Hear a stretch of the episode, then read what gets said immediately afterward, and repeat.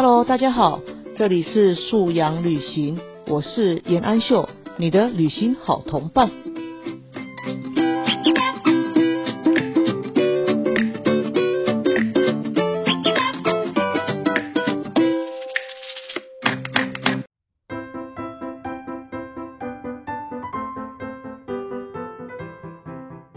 我们所有的孩子哈，都是在父母师长的鼓励的话语下，然后给他一个明确的策略、明确前进的一个建议哈，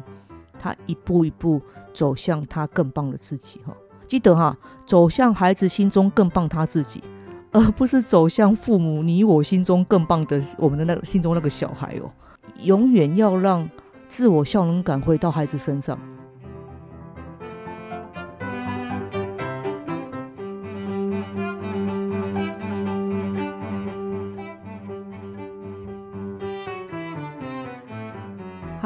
大家好，这里是素养旅行，我是严安秀，欢迎你再次来到空中，我们再同行一段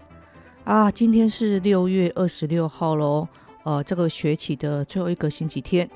那到下个星期天的时候，就孩子就放暑假了哈。那这个学期是真的比较特别的，那有的县市呢，也直接从可能五月的时候就直接一路放到暑假了哈。所以啊，真的是爸爸妈妈都辛苦了啦，在家里照顾孩子的三餐，然后也要盯孩子学习，盯孩子上课。那可能期末了，还要跟着老师一起来催孩子缴交各式各样的工作哦。那这期末的这段时间呢，孩子期末考啊，或者是相关的评量，应该也都告一段落了啦。就跟孩子间彼此休兵一下吧。哦，不管怎么样，这学期也是这样结束了哈。那如果要再检视孩子这学期的学习成果、学习绩效的话，啊，就在利用彼此气氛好的时候，啊，翻翻孩子的课本，然后有点像抽考他，问问他，啊，大概也掌握一下孩子，呃，哪边是比较弱势的哈，哪边比较没有学得好啊。那这个部分也不用急着补强了。因为孩子可能下个学期，他或许一样是旧的导师，那也或许他升上新的年级啊，学校会有转换成新的班级哈。但是这段时间，啊，家长的观察或对孩子学习的记录，其实可以在新的学年度的时候啊，很友善的将资讯提供给老师啊。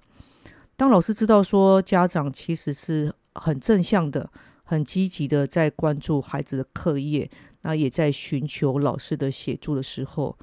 我想大部分的老师啊，应该都会是很正面的看待这样的用心的家长啊。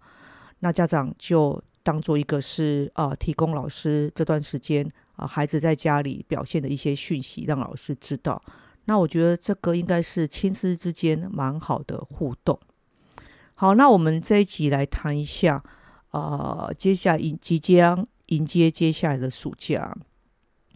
那或许因为疫情哦，很多营队也不见得开办实体啊。那爸爸妈妈可能会担心说，哎，线上的营队不知道效果好不好？那或许也就想说，算了，就让孩子在家里。那当孩子空出大把的时间，加上之前使用载具进行线上课程这么频繁吼，或这么熟练的孩子。他有没有可能整个暑假都花很多时间会泡在山溪里呢？那这个部分一定是父母所不乐见的哈。父母一定会希望说，孩子呃可能可以维持基本的运动，然后也能够做一点家事，有一点阅读，或者是有的孩子有学才艺的啊，练琴的啊，或者是有需要练习什么的，可以维持一个基本程度的练习的时间哈。而不是都把时间花在社群软体、花在影音或者是花在手游上面呢？那这个部分其实父母在平常的生活当中，呃，我的做法是，我会有意无意的跟孩子洗脑了。我有意无意的带到说，哎，其实啊，成功不是呃给最聪明的人哦，哦，成功是属于最自律的人。当然，自律嘛，我们。也不是机器人啊，我们也不可能都一板一眼，永远的照表操课。但是一个自律的，不管大人还是小孩，你要简单的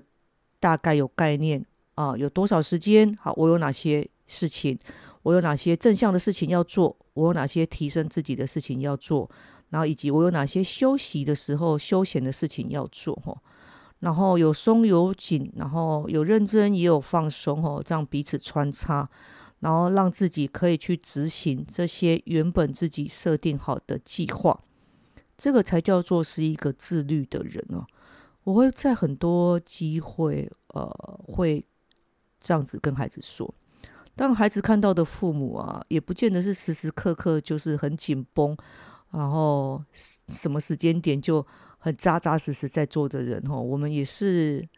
会累嘛，也是会想要放松的时候，就会告诉孩子，我也会给自己排休息时间啊，我也会给自己排划手机的时间，那我也会给自己排一下追剧的时间哈，就是。我会让你看到爸爸妈妈疲劳的样子，想休息的样子，然后很想要什么事都不做的样子。但基本上啊，你会知道爸爸妈妈其实是有一个隐约的目标在前方。那我们就随着目标慢慢的走去，但中间可以允许自己休息。但是更清楚的、更重要的是，我知道我要往哪里去，我知道我需要为自己的那个目标付出什么努力。我知道我今天休息了，我明天要补上什么？哦，这是一个父母的身教，但是父母的身教啊，不用不要只有做给孩子看哦，你必要时候你必须说给孩子听，告诉他爸爸妈妈是个什么样的人，告诉他爸爸妈妈怎么样安排自己的时间哈，告诉孩子父母的做法，那也可以给孩子更清楚明确的学习的一个。呃，指引哈，或是一个参考的建议啊。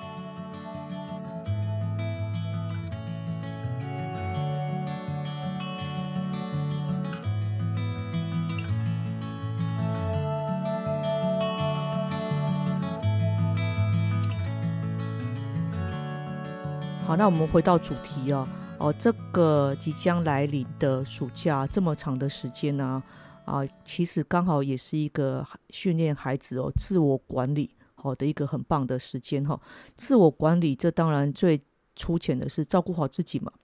那你如果能力比较好一点，你可以照顾，或是你可以为身边的人，当然是最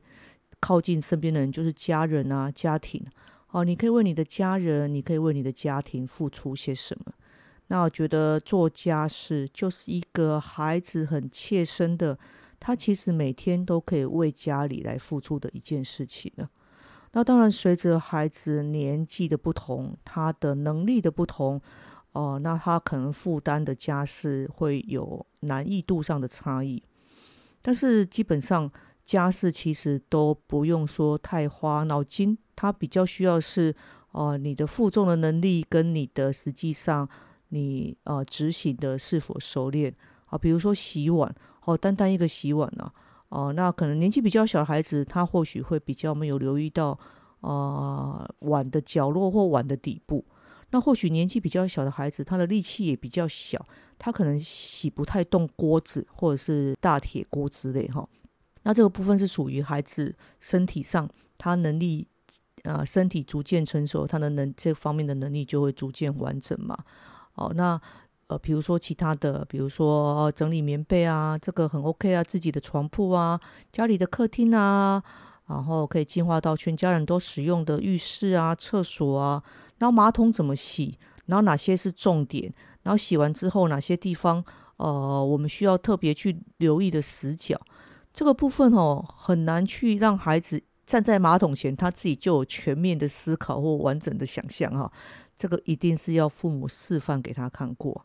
然后，如果收垃圾，垃圾怎么倒，怎么集中，怎么绑？然后，垃圾桶的垃圾收起来之后，我们又该对垃圾桶再放回垃圾袋。这个小地方、小细节啊，其实也都是要父母先有教过哦。孩子他去做一次两次，或许他忘记或做的不是这么好，但是他一定会慢慢进步。然后还有什么？折衣服、晒衣服、烘衣服、洗衣服啊。这个当然我们有工具来协助嘛，有洗衣机啊。那我们人的部分就是你可能在晒之前告诉孩子衣服甩一甩，然后衣架怎么摆。那如果家里有规定哦，衣架朝哪个方向啊，或者是呃夹子怎么夹，那这个部分呢，其实父母呃做给孩子看一两次，然后之后其实就可以慢慢放手，告诉小朋友啊，这个是你假期生活的一部分。那平常因为你功课比较多、比较赶，然后爸爸妈妈就也比较没有让你做这么多。但是因为接下来是暑假哈，你也是这个家的一份子，并不是你帮爸爸妈妈哦。没有，我们每个人都要为这个家庭来付出一点自己的时间，付出一点自己的能力哈。所以这是你可以做得到的事情。爸爸妈妈期待你也为家庭来付出，就像爸爸妈妈努力上班、认真工作，也是在为这个家庭付出。可以跟孩子沟通这样观念。反正呢，总而言之，就是让孩子的暑假生活多放一些线下真实的活动。当他线下真实的活动或者是要做的事情足够多，他一定会去消弭他啊腻在线上的时间哈。当然这是一种互相拔河了。如果今天孩子很沉迷于线上的话，你要叫他过来，或者你要邀请他帮忙家里，他或许刚开始会不太乐意啊。但是我觉得这是一个过渡期或一个习惯的养成，就告诉他没有哦，我暑假当中你每天就是这些这些这些好。那这个是你该做的事情，你需要爸爸妈妈需要你为家里做的事情。那这个时候这些完成之后，那你的其他学习的自我提升的完成之后，你自然可以去有点休息啊，你可以去做你喜欢的事情，玩游戏、玩手机，只是你喜欢的事的其中一样。爸爸妈妈不希望你成为手机的奴隶，不希望你的娱乐世界里只有手机，这样真的太单调、太乏味，也太无趣了哈。你的生活里面要多彩多姿，你要有很多不同的事情来分别让你愉快啊！如果画画让你愉快，阅读让你愉快，运动让你愉快哦，甚至你出去帮爸爸妈妈切个菜、买个东西、跑个腿，这也让你愉快的话，那这些事情都很棒。不要成为一个只有手机才能让你愉快的人。假设是这样啊，你就成为手机的奴隶，这样子。爸爸妈妈觉得不忍心，也觉得不好。这些话哈，其实我很常跟自己家里的小孩讲。那其实我自己家的双国姐妹，她们并没有到手机成瘾这个部分啊。因为对于手机的使用，再加上呃时间上可以接触手机的时间哈，真的是控制的比较严格。但是即使这样，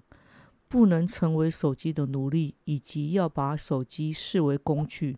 我还是不停的耳提面命呢，因为你永远不晓得同才加上手机的力量，什么时候会击垮这道防线哦。对于一个即将进入青春期的孩子来讲，同才的意见会越来越重要。手机上的各种社群功能，或者各种呃联络感情，或者是呃打发时间的 App 哈，会逐渐在孩子心中成为越来越重的比例哈。那父母的价值观的灌输，父母价值观的奠定，我们真的只能跟时间拔河哦。你早点放，你多放一点，孩子将来他在进入自己选择他要放多少重心在手机上的时候，家庭里给他的教育吼，一定多少有用啊。好，好，那我们如果呃给孩子啊相关的家事的任务，那我的做法其实很。简单也很单纯哈，过去也曾经分享过，你就把一个孩子在家里空档的时间就切成三大块嘛，早上、下午、晚上哈，就请孩子各自填入他要做的事情。然后刚开始在做时间规划的小朋友会很兴奋啊，会把时间填得很满，甚至抓得很细哦，比如三点五分到四点二十八分这种之类的。我就跟你们说，千万不要，千万不要，你当你抓得很细的时候。你就很难执行到这么完美，你就会很容易挫折，你就会很快想放弃。所以爸爸妈妈期待你可以持续的进行对时间的管理，远远重视超过你执行的满分。所以你只要分三大区块，在那三大区块时间里面，好，你原本列的三件事、五件事，你有完成，那我就觉得很棒哦，很已经很棒了。不要去切那个几点几分一定要做完什么哈。告诉孩子啊，我们终究不是机器人哈，啊，我们是有感情，我们是有体力负荷的人哈，我们终究会累、会厌烦、会想要哦，这个时候动作慢一点，放空一下，要允许自己有一点这样的弹性哦。啊，所以掐得很紧，只是让自己容易挫折。这个不是爸爸妈妈期待看到你啊，在做时间管理上很快就退缩的一个原因哦。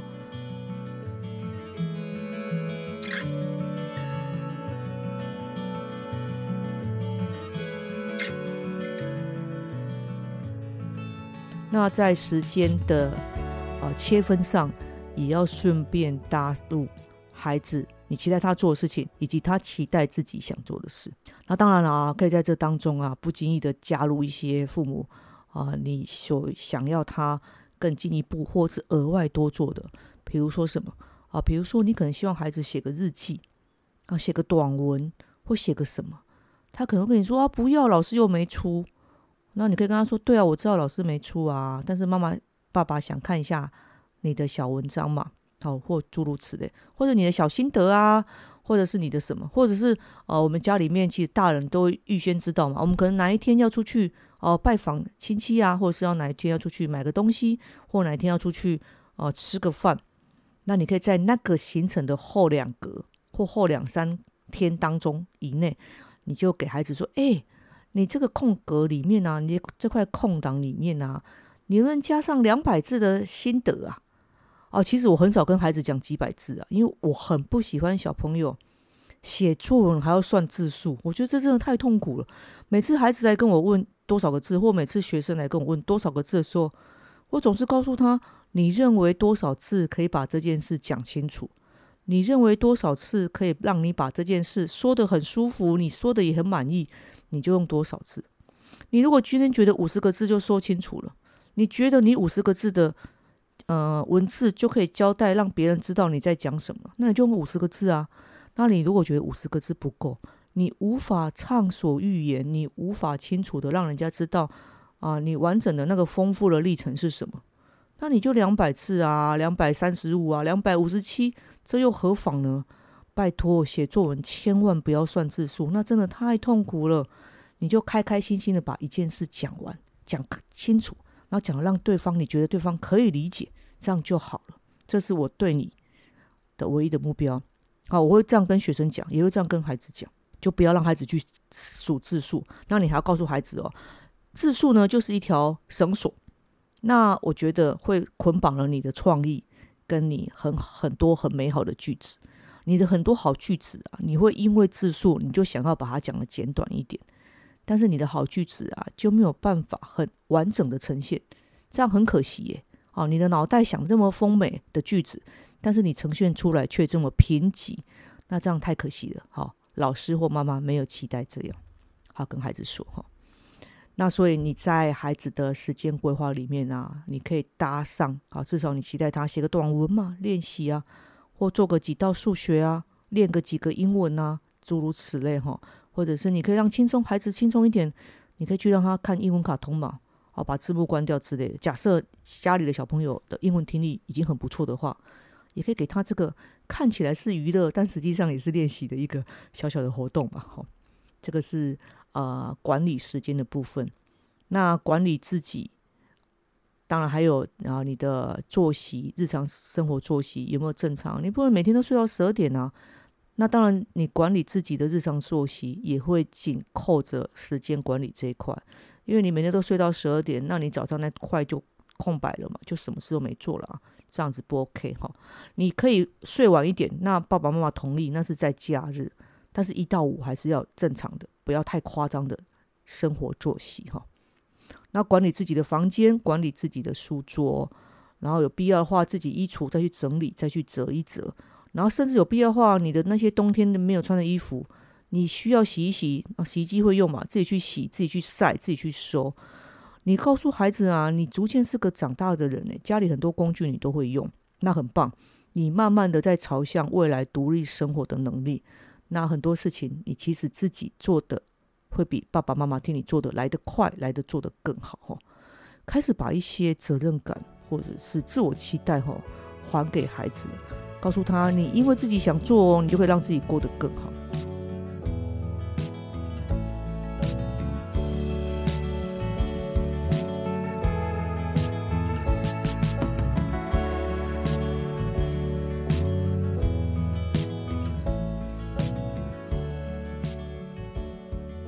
走回到刚刚的时间呢，那我们之前有提到过，在手机上面其实很多很棒的啊工作清单的 app，或者是时间管理的 app 哦。那我蛮推崇一个叫做番茄钟的概念哈。那这几年番茄钟的概念哦，一直被提起，尤其是在做时间管理这一块哈。那它的主要概念是这样：你专心二十五分钟，你可以休息五分钟，这个叫一个循环。那通常我们可以在一件专案上面或一件事情上面，可能历经三到四个循环，可以有一个比较长时间的休息哈，大概二十到三十分钟哈。那跟孩子说，